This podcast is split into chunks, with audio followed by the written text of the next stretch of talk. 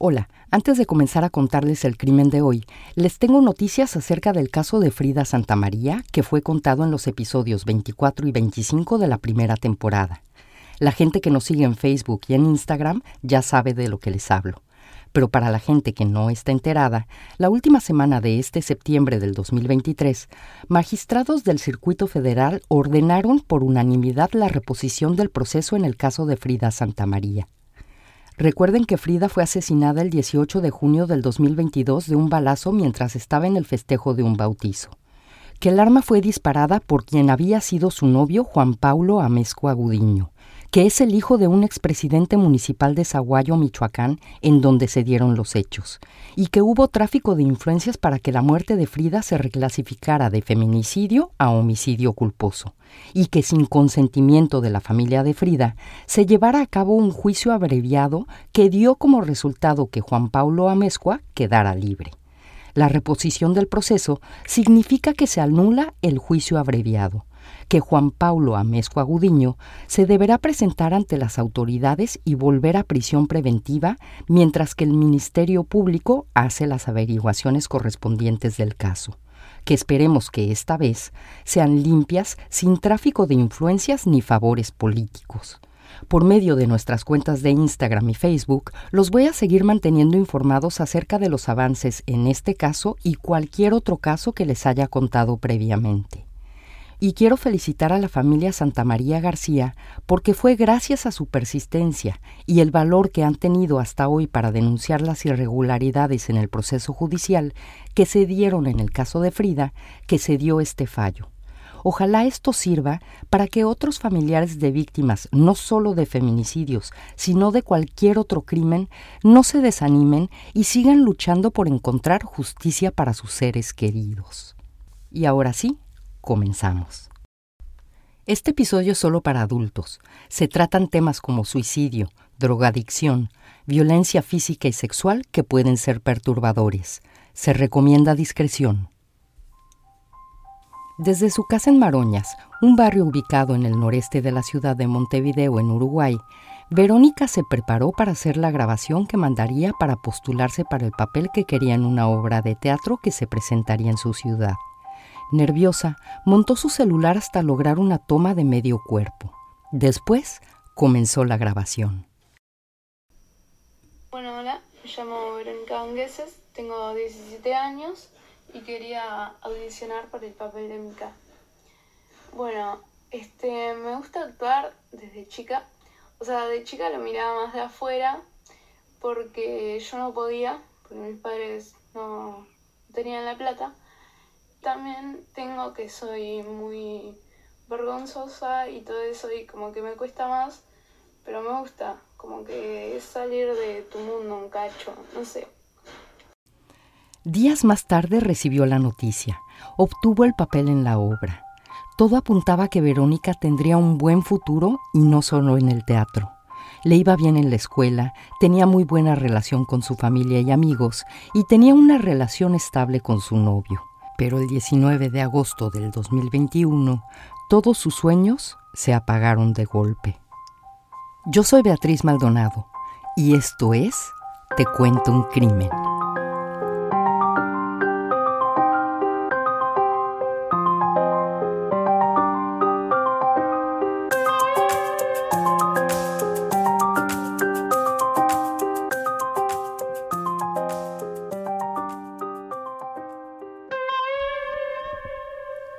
Verónica Rocío Vangueses de los Santos nació el 13 de marzo del 2003 en Montevideo, Uruguay. Venía de una familia de clase media. Era la más chica de los cuatro hijos de Guillermo Vangueses y Rosario de los Santos. Guillermo era técnico electrónico, mientras que Rosario se encargaba de cuidar a sus hijos y era voluntaria en el equipo de fútbol de su hijo Danilo, por lo que Verónica pasó la mayoría de su infancia en las canchas de fútbol bajo el cuidado de Rosario. Su infancia fue feliz, aunque su madre recuerda que sus primeros días en la escuela no lo fueron tanto. Cuando comencé la escuela, a los cuatro años lloraba y lloraba, no quería saber nada con el jardín. Y Sabrina, mi hija, la segunda hija, estaba en sexto. Allá la maestra se la llevaba a la hermana porque Verónica lloraba y lloraba y no quería saber nada en cuatro años. Verónica era una niña muy tímida, pero eventualmente se acostumbró a ir al colegio y a convivir con sus compañeros de clase. Con el paso del tiempo y a pesar de su timidez, se convirtió en esa persona que si veía a algún compañero que no tenía muchos amigos, ella era la primera en acercarse para tratar de integrarlo al grupo. Para cuando llegó a la adolescencia, comenzó a interesarse en la actuación y tenía un grupo muy grande de amigos. Verónica vivía en una casa con su hermano Danilo que tenía la habitación de enfrente. En el cuarto de en medio vivía una mujer de 89 años que tenía demencia y que Rosario, la madre de Verónica, cuidaba. En el cuarto del fondo estaba la habitación de Verónica. La casa estaba ubicada en el frente de un predio con dos viviendas. En la casa del fondo vivía el resto de la familia. Como toda la gente de su edad, Verónica posteaba con sus primas y amigas bailes en TikTok, jugaba videojuegos y asistía a reuniones con gente de su edad y subía fotos en Instagram. Y fue precisamente por medio de Instagram que conoció al que sería su primer novio, Nahuel Pérez. Ellos tenían amigos en común y se comenzaron a seguir en la aplicación. No pasó mucho tiempo para que se dieran cuenta que los dos estudiaban en el mismo liceo. En ese entonces Nahuel tenía 16 y Verónica 14. La amistad pasó de Instagram a los pasillos del liceo y muy pronto se dieron cuenta de que tenían muchas cosas en común. Los dos tenían el mismo sentido del humor, eran bromistas y a los dos les gustaban los videojuegos. Después de conocerse en persona, Nahuel y Verónica comenzaron un noviazgo que duró casi tres años. Mientras estaban juntos, Nahuel tuvo una discusión muy fuerte con su familia y decidió irse de su casa. Al principio no le dijo nada a Verónica, pero eventualmente ella se dio cuenta de lo que pasaba y después de recriminarle a Nahuel que no le hubiera dicho por lo que estaba pasando, lo invitó a quedarse en su casa mientras arreglaba las cosas con su familia. Nahuel recuerda cómo fueron esas tres semanas que vivió con la familia Vangueses. Y ahí pude ver un poco más lo que era ella, la convivencia, todo. Y yo siempre voy a decir que hasta, hasta el día de hoy eh, no puedo estar más agradecido con ellos y, todo el cariño que, le, daban a ella, a su vez también ese cariño se reflejaba hacia mí. Entonces era como que eh, sus papás eran como, como, mis papás, por así decirlo. Era como, como el, ver el, amor de, sus padres hacia ella, de sus hermanos, este, el, cariño que se tenían era, era envidiable, por así decirlo. Era algo tan, tan, tan lindo de ver, eh, de cómo hablar, no solo sino de, de, padre a hijos o de hermanos a, hermanos, sino una relación de, amistad, de, amistad fraternal, eh, era algo eh, súper lindo de ver y de estar ahí. Nahuel había presenciado de primera mano cómo la familia Vanguese recibía con los brazos abiertos a sus invitados pero aún más importante, había presenciado el amor y la confianza que había entre los integrantes de la familia. Verónica y Nahuel eventualmente terminaron su relación, pero de vez en cuando se contactaban para saber el uno del otro, y con el paso del tiempo los dos comenzaron nuevas relaciones. Durante una marcha, Verónica se encontró con algunos amigos y uno de ellos le presentó a Franco Molina Arellano, que era unos meses menor que ella. Después de algunas salidas, comenzaron a ser novios. A diferencia de Verónica, Franco venía de una familia disfuncional. Sus padres estaban separados y de acuerdo con lo que más tarde les contaría a los padres de su novia, uno de sus hermanos era adicto y vivía con su padre. Otro hermano vivía con su abuela y él vivía con su madre que era enfermera en Toledo, una ciudad ubicada al noreste de Maroñas en donde vivía Verónica con su familia. De acuerdo con Franco, la relación con su madre no era buena, porque su madre era muy estricta. Al principio, Franco visitaba a Verónica un par de veces a la semana, pero conforme avanzó la relación, comenzó a quedarse a dormir en la casa de su novia. A Rosario le pareció un poco extraño que Franco se quedara en su casa si su madre era tan estricta. Después yo le decía, pero yo no entiendo, le digo. Supuestamente la madre a él no lo deja salir pero él viene tres días para acá y después de acá se va para lo de los amigos. ¿En qué momento está la madre presente? Le digo, porque si la madre supuestamente lo cuida tanto, siendo que el primer día que él se vino a quedar acá, la madre rezongó a Verónica y yo le dije, Vero, dice, no, mami, no te metas porque voy igual. No, mami, vos no te metas. Sí, Verito, pero él se tenía que ir ponerle a las 12 del día y se fue a la una. El tiempo pasó y todo parecía ir bien entre la pareja. Franco fue aceptado en la casa de la familia Vangueses, tal y como Nahuel había sido recibido cuando fue novio de Verónica, con los brazos abiertos. Pero cuando llegó el día del cumpleaños de la joven y toda su familia estaba reunida para festejarla, Franco no estaba presente. Verónica se alejó del festejo y habló con Rosario. Y me llaman para el cuarto y me dice, mami, Franco me dejó. Me abrazó y lloraba ella. Le dije, ay, mi amor, ¿cómo te va a dejar? ¿Qué te dijo? Me dijo que duramos mucho más. Lloraba ella.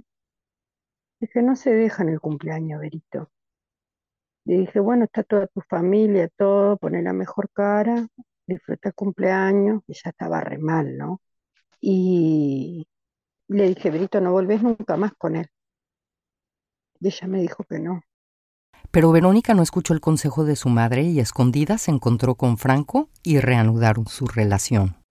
Después me enteró que ella se había encontrado escondidas con él. Va y le pide al padre permiso para traerlo de vuelta. Y me llama a mí al cuarto porque ella pedía permiso para todo. Y me dice que ya habían hablado y le dije, bueno, Verito, si vos estás bien y tranquila, yo no perdonaría lo que vos perdonaste, pero viste que la mami no es como vos. Franco fue recibido una vez más en la casa de los vangueses con los brazos abiertos. Ahora era el turno de Verónica de conocer a la familia de su novio. Pero antes de llevarla, Franco le hizo un comentario que después ella le contaría a su prima Luciana. Fue una pijamada que hicimos, yo me quedé en la casa de ella. Y esa vez sí me contó ponerle, ella iban a ir a la casa, a conocer a su mamá, a la madre de Franco. La iban a conocer y ponerle, le dijo, Em, que no vaya vestida como ella iba siempre. Y yo ahí tipo dije, qué raro, porque ella no, no era una forma, o sea, normal. No, no sé, no tenía, no sé, no se vestía así de pollera todos los días o algo así, ¿entendés? Tipo, normal. O sea, como que le dijo que no vaya vestida así como iba siempre. O sea, a mí me notó muy raro porque se viste normal, ¿entendés? O sea, no, no había nada así provocativo o lo que sea. ¿viste? El día llegó para conocer a la familia de Franco y Rosario llevó a su hija a casa de su novio. Su madre no salió ni para presentarse ni a saludar a la madre de Verónica. Verónica fue una vez a la casa de él. Él vivía como, como una hora de acá. Era la última casa y después venía un campo. Le dije, ay, Vero, no me gusta la casa esta. No venga. Ella después que la dejo me pone, ay, mami, acá no hay nada para comer. Le dije, Verito, te voy a buscar. A la mami no le cuesta nada. Bueno, mami, dale. Dije, ah, pero a mí me asusta, a no me gusta ese campo, eso es horrible ese barrio ahí. Y, y la fui a buscar. Rosario nunca recibió ni una sola llamada por parte de la madre de Franco. Después de todo, su hijo para ese entonces ya estaba la mayor parte de la semana en la casa de Verónica. Para Rosario era evidente que la relación entre Franco y su madre era distante. Para el siguiente año escolar, Franco no se inscribió al liceo dijo que para él era una institución muy exigente. Mientras Verónica se iba a estudiar, Franco se pasaba las horas encerrado en el cuarto de su novia jugando videojuegos hasta que ella regresaba de la escuela. Cuando no estaba con ella, se iba con sus amigos o ayudaba a su abuelo que trabajaba como albañil. Franco le ayudaba levantando paredes, poniendo pisos o cavando pozos a cambio de un poco de dinero. Fueron Verónica y sus padres los que lo animaron para que siguiera estudiando. Llegó el día en que se tenía que apuntar en lo que los uruguayos conocen como UTU, que es la Escuela Nacional de Artes y Oficios, pero su madre o un mayor de edad tenía que firmar para que Franco se pudiera inscribir. Verónica le pidió a su padre que él lo llevara por si su madre no se presentaba. Guillermo aceptó y llevó a Franco para que se inscribiera. Y sí, lo llevé, este, ahí ahora tenían que entrar, que él te iba a entrar con la madre, la madre era la que tenía que firmar. Y él eh, se iba a anotar en un curso que era tenía algo que ver con mecánica y electricidad o algo de eso. Yo soy técnico en electrónica, digo, no soy brillante, pero la electrónica, la electricidad es física, matemáticas, aparte simple, mayoría regla de tres leyes básicas, digo, digo, está bien, yo te ayudo si tenés algún problema, porque eso sí es lo mío. Y este, y llegamos allá y cuando llegó la madre y le dijo lo que iba a estudiar, y ella le dijo, no, eso no es para vos, tu cabeza no da para eso. ¿y esto? Los padres de Verónica, que siempre habían animado a sus cuatro hijos a superarse, no podían comprender cómo era posible que la madre de Franco lo desalentara de esa manera. El incidente quedó olvidado y la vida en la casa de la familia Vanguese siguió como de costumbre. Franco siguió quedándose varios días a la semana con Verónica y la relación parecía seguir su curso. La noche del 18 de agosto del 2021, Rosario le ofreció a la pareja algo para cenar. Yo siempre estoy en el comedor con mi hermana de noche mirando alguna película porque mi hermana vive acá en la esquina de mi casa. Yo abro la puerta del cuarto, golpeo, ella duerme en una cama en una plaza y le digo, ¿todo bien, Berito? Me dice, sí, mami, todo bien. La veo a Vero en el medio de la cama y él a los pies de la cama de espalda, no me mira nunca, mirando unos dibujitos chinos en la tele. Y salí del cuarto y le dije a mi hermana, mm, me parece que la Verita está peleada porque él no me miró a la cara y si no estarían los dos abrazados mirando la tele, dije yo. Eh, le dije, Vero, coman, que yo hice tortilla. Dice, sí, mami. Le digo, te dejo en el horno, ¿a qué hora van a comer? Sí, mami, tranquila que después eh, comemos, dijo Vero. Después de terminar de ver la película con su hermana, Rosario se fue a dormir a su casa que está en el mismo predio donde vivía Verónica con su hermano Danilo y la mujer con demencia que cuidaba a Rosario. Aproximadamente a las 4.30 de la mañana, Danilo se levantó y fue al baño que estaba enfrente de la habitación de Verónica, pero estaba ocupado por Franco que se estaba bañando. Al dirigirse al baño de la casa del fondo donde habitaban sus padres, Danilo se encontró con Verónica que estaba en la cocina tomando agua. Después de ir al baño, Danilo regresó a su habitación y siguió durmiendo hasta aproximadamente las 7 de la mañana. Se levantó y se preparó para ir a entrenar fútbol. Salió de la casa a las 8 de la mañana. Durante todo ese día 19 de agosto del 2021, ni Rosario ni el resto de la familia vieron a Verónica. Por la tarde, Ramón, el perro de la familia, rascaba la puerta del cuarto de Verónica. Rosario le gritó que le abriera a Ramón, pero ella no contestó. Rosario asumió que Verónica estaba dormida porque se había quedado despierta hasta la madrugada. Horas más tarde, alrededor de las once de la noche, el comedor y el cuarto de Danilo se quedaron sin luz. Salta la llave de luz. Y todas las llaves de luz estaban en el cuarto de Ver salta la llave de luz y vengo hacia el cuarto de Vero. Voy a abrir la puerta y me encuentro que la puerta está con un espacio chiquitito. Prendo la luz de Vero porque la llave esa no tenía nada que ver con el cuarto de Vero. Prendo la luz y me choco con la cama. Y cuando vi todo el cuarto era una escena de terror, todas las paredes llenas de sangre, veo que atrás de la cama veo algo tapado con un acolchado y empecé a los gritos. Empecé a los gritos, desquiciada, mi hermana dice que salía a los gritos mal. Agarré el teléfono y llamé a, a él. Me atendió la madre. Digo, ¿qué le hiciste a Vero? ¿Qué le hiciste a Vero? Y me cortó, porque la madre atendió el teléfono, no él. Lo que tapaba la colcha y estaba detrás de la cama era el cuerpo de Verónica. Una almohada le cubría la cabeza. La hermana de Rosario, que estaba con ella en ese momento, llamó al 911. Guillermo, al escuchar los gritos de su esposa, corrió hacia el cuarto y empujó la cama que obstruía el paso para entrar a la habitación. Primero pensé que se había caído, después le digo, ¿qué hiciste, Berito? Y pensé que ella se había matado, cosa que no entraría en la cabeza de ella porque ella quería un futuro, ella quería ser quería ser alguien, quería hacer su vida. Y, después me di cuenta, vi el cuchillo tirado ahí adelante y digo, me senté al lado de ella. pedazo de hijo de la madre. Me di cuenta de lo que había pasado. Verónica había sido asesinada por Franco Ignacio Molina Arellano a puñaladas. Junto al cuerpo había dejado el cuchillo de más de 15 centímetros con el que la había atacado. Y en una de las paredes de la habitación había escrito, el que esté libre de pecado, que tire la primera piedra. Guillermo se quedó al lado de su hija hasta que llegó la policía científica junto con el equipo de salud que constató que Verónica estaba muerta. Más tarde el médico forense determinaría que el ataque había comenzado cuando Verónica estaba dormida. Había sido apuñalada por lo menos 26 veces. Los cortes a la arteria carótida y a la vena yugular habían provocado que Verónica se desangrara. Tenía cortes en el rostro, cuello y mentón. Sobresalía un corte profundo en la mejilla derecha. Presentaba varias heridas en los antebrazos y en las manos. Verónica había tratado de defenderse.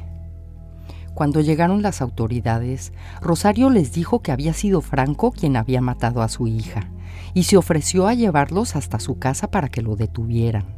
Pero un oficial de policía le dijo que no era necesario, que Mirta Arellano, la madre de Franco, había llevado a su hijo a la seccional 20 de policía en Toledo y que ahí había confesado su crimen. Después de asesinar a Verónica, las cámaras de seguridad de la casa captaron a Franco saliendo a las 8.26 de la mañana. Iba vestido con una gorra de lana verde, una blusa de manga larga, pantalones y chaleco negro, y con la mano derecha metida en la bolsa de la chamarra en todo momento. No se veía nervioso. Salió de la casa como si nada hubiera pasado. Después tomó un colectivo que lo llevó hasta la casa de su madre en Toledo. Ahí se encontró con su hermano Cristian que vio cómo Franco se iba a su recámara. No le prestó mucha atención y salió de la casa. Al regresar, Cristian notó que su hermano seguía acostado. Esta vez notó los cortes en la mano derecha de Franco que le dijo que lo habían querido asaltar. Cristian atendió a su hermano y le puso vendas en la mano. Después, Franco le mandó un texto a su madre que en ese momento estaba trabajando. Ya está, ya lo hice. Mirta, confundida, fue directo hacia su casa después de trabajar. Cristian le dijo que su hermano tenía cortes en la mano y que le había dicho que lo habían tratado de asaltar. Cuando Mirta interrogó a su hijo, él le confesó que había matado a Verónica. Mirta marcó al 911 dio la dirección de la casa de Verónica y pidió que se mandara una ambulancia porque tal vez había una persona herida. Minutos después sonó el celular de Franco y su madre lo contestó. Era Rosario que entre gritos y llanto le preguntaba qué le había hecho Franco a Verónica. Sin poder dar ninguna respuesta, Mirta colgó el celular. Rosario volvió a llamar, pero Mirta no contestó. Después tomó a su hijo y lo llevó hasta la seccional 20 de la policía en Toledo. Ahí los recibió una funcionaria de la policía. Mirta le dijo, no sé qué pasó, lastimó a la novia, algo hizo, a ver si a ti te dice qué fue lo que pasó. Franco pidió hablar a solas con la oficial de policía, que lo llevó hasta una oficina de la unidad especializada. Ahí se sentaron frente a frente y mirándola a los ojos, Franco le dijo, maté a mi novia. Le dijo a la oficial que más o menos 24 horas antes estaba en la casa de Verónica, su novia. Habían cenado y después se habían acostado a dormir. Le dijo que se había levantado y que le había robado psicofármacos a la señora que los padres de Verónica cuidaban y que tenía demencia. Que después de tomarlos había tomado un cuchillo y había apuñalado a Verónica dos veces en el cuello. Que ella se había despertado y había tratado de defenderse que por eso tenía los cortes en la mano, que siguió apuñalándola en el cuello y en el pecho.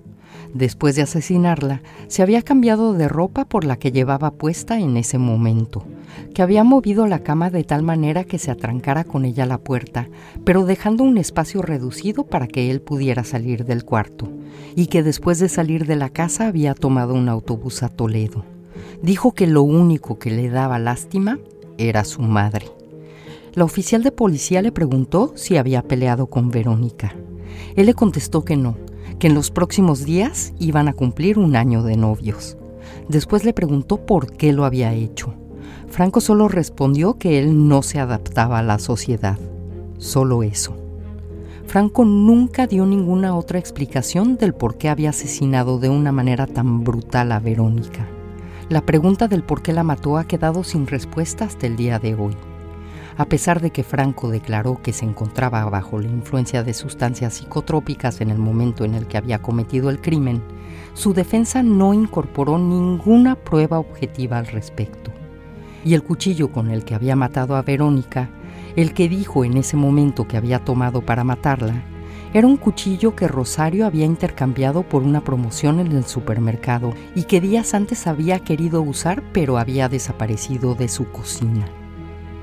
Franco Ignacio Molina Arellano fue remitido como medida cautelar en el INASA o Instituto de Inclusión Social Adolescente por 150 días mientras continuaba la investigación y se definía su condena.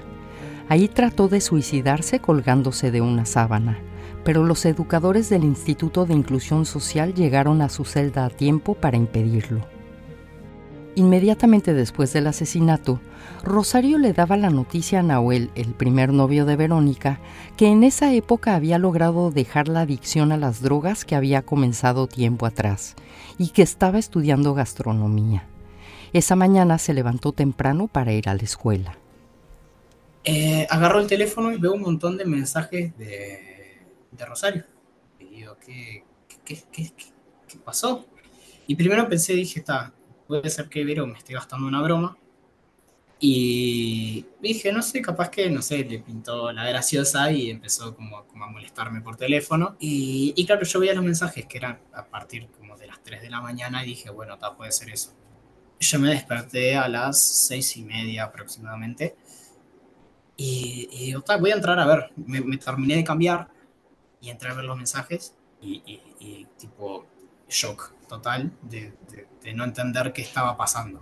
Uno de los primeros mensajes era, eh, Nahuel la mató, la, mató así. Eh, eh, todo haciendo alusión de que, que, que la había matado. Y, y, yo, tipo, estaba como, o sea, no lo podía creer. Mm, fue como ese, ese, ese sentimiento así que esa sensación que se, el pecho se te comprime, así como que te están metiendo la mano dentro del pecho y te agarran. Sentí como ese, es como, como que me tiraron un baldazo de agua fría. Sentí eso y, dije, no, no puede ser. O sea, o, sigo durmiendo o estoy soñando o, no entendía nada. La verdad no entendía nada y dije, está, me termino de cambiar, me tengo que ir a estudiar. Y, y fue como que, como que quedé en blanco.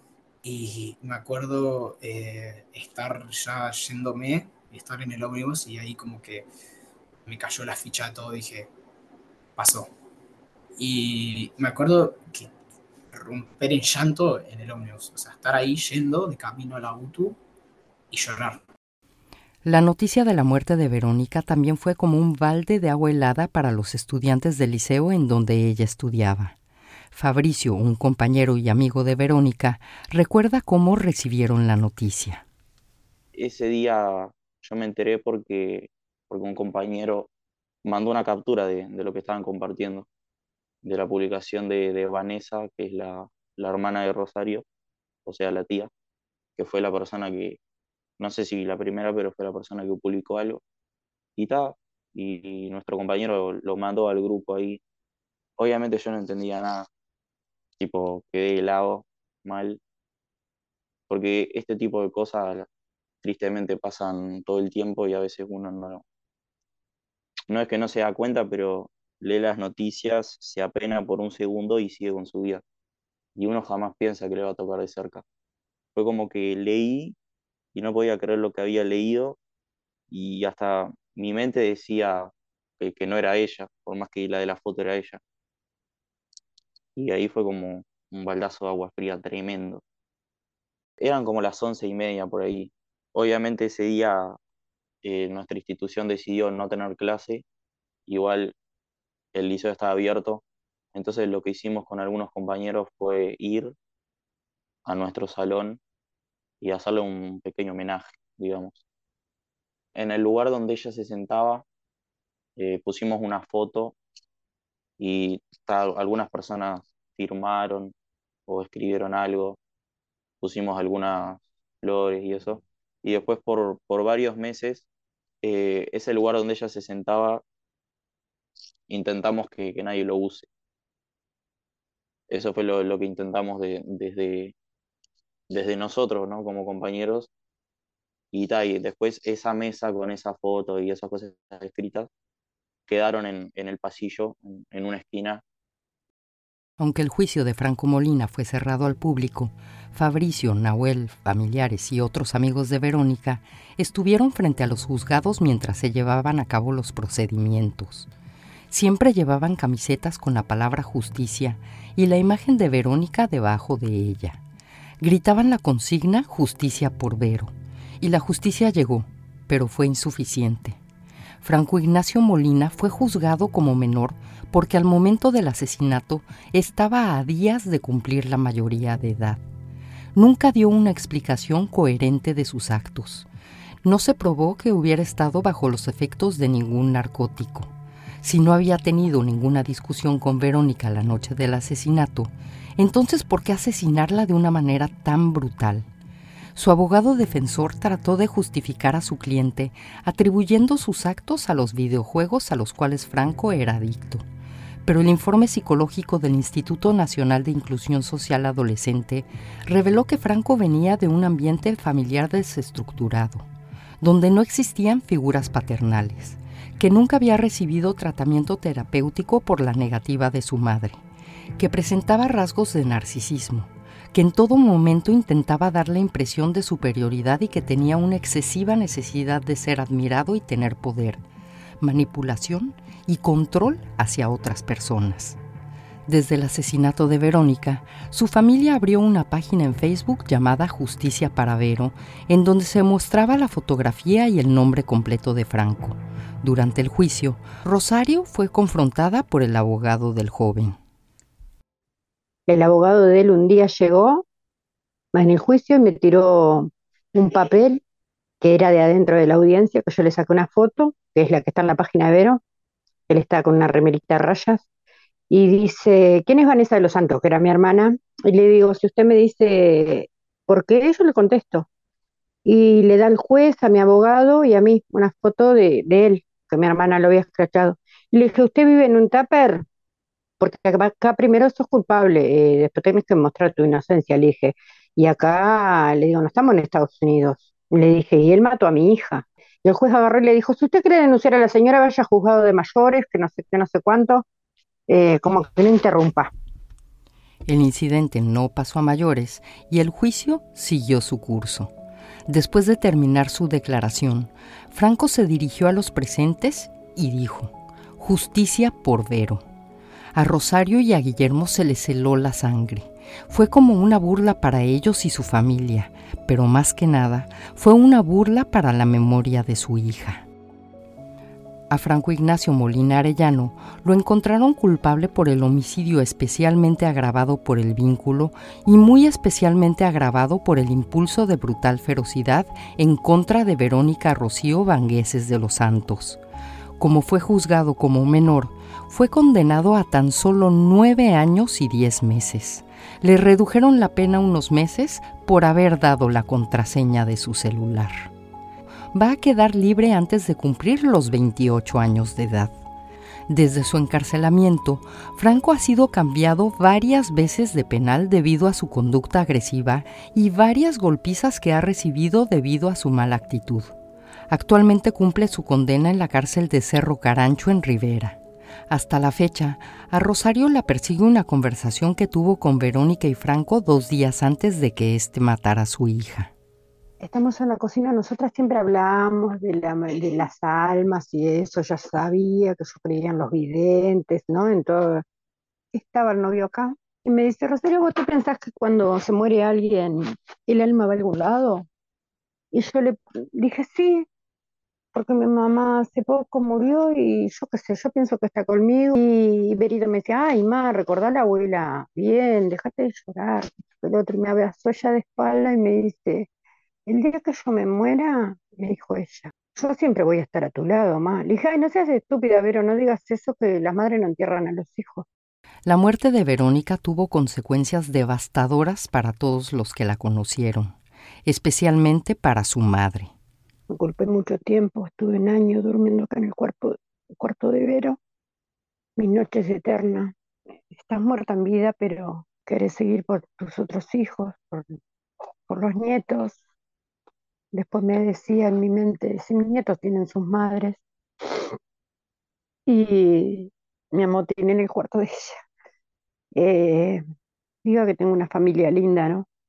Eh, la depresión existe, sí existe.